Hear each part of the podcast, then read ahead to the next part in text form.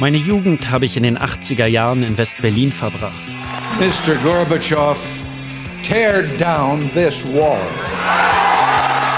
Eine Metropole mit zwei Millionen Menschen, umgeben von einer Mauer. Für mich der großartigste Ort auf der Welt.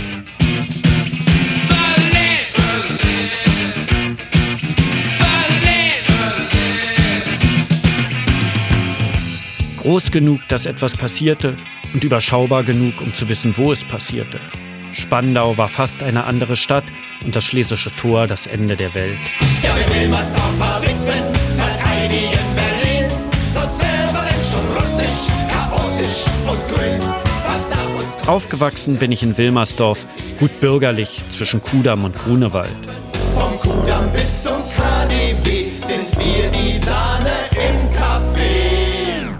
Doch mein Herz schlug für Kreuzberg. Militante Demonstranten und Sympathisanten der Hausbesitzer errichten brennende Barrikaden.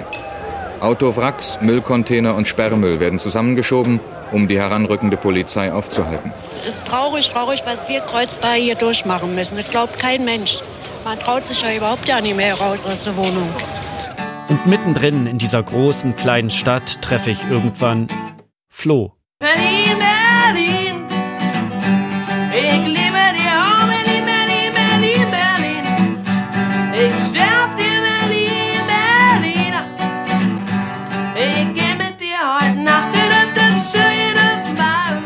War halt cool und er war hübsch und war so ein junger Punker der cool an der U-Bahn stand. Man konnte Spaß haben mit Flo, man konnte Scheiße machen mit Flo. Also Flo hatte auch immer eine Party und mit jemandem wie Flo gingen einfach immer irgendwelche Türen auf.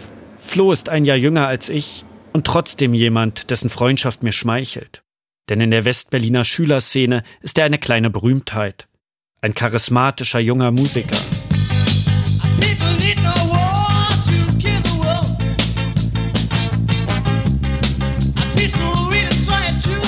Er singt und spielt Gitarre in seiner eigenen Band.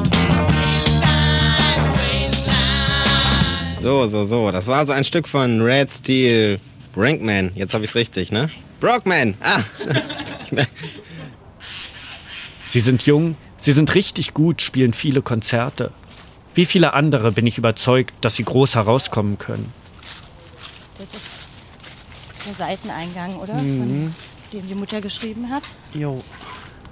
Doch kurz vor dem entscheidenden Auftritt, der einen Plattenvertrag bringen soll und damit den Beginn einer echten Karriere, passiert etwas Unerwartetes. Da erinnere ich mich noch ziemlich gut, wie wir vom Proberaum in Neukölln unser Equipment einpackten und dahin fuhren.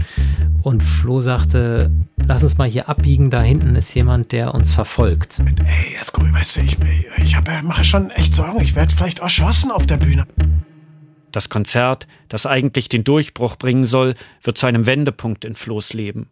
Er verlässt fluchtartig Berlin, lässt seine Bandfreunde sitzen.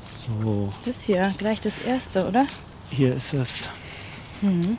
Kein Grabstein. Mhm. Nur ein Foto auf einer Steinplatte. Keine Daten drauf. Ja, geboren ist er 1972 und gestorben am 26. Dezember 2006.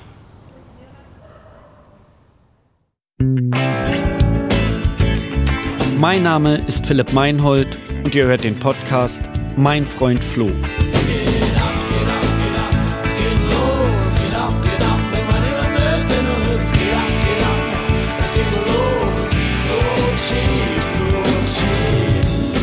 In dieser Podcast-Serie erzähle ich die Geschichte meines Jugendfreundes Flo Roth seiner Band Red Steel Brockman, mit der er Anfang der 90er Jahre kurz vor dem Durchbruch steht, und einer psychischen Krankheit, die viel zu lange nicht erkannt worden ist. Ich kann mich nur noch einmal daran erinnern, dass er die Straßenseite mal wechseln wollte, weil irgendwelche Nazis angeblich da kommen. Oh Mann, ihr seid so krass, ihr geht immer noch durch den Faschopark. Und ich dachte, was ist denn für ein Faschopark? Also es war eine Wiese mit einer Bank. Ich habe im Grunde das, als es dann wirklich losging, nicht in seiner Tiefe so kapiert, was da wirklich los ist. Fast 30 Jahre später frage ich mich, warum wir die Zeichen damals nicht gesehen haben. Woher kam Flo's große Angst und was hätten wir, was hätte ich anders machen können? Meine letzte Band, die ich für Sony unter Verdacht genommen hatte, war Selig und ich hätte mir sehr, sehr gut vorstellen können, dass diese Band auf jeden Fall eine große Chance gehabt hätte.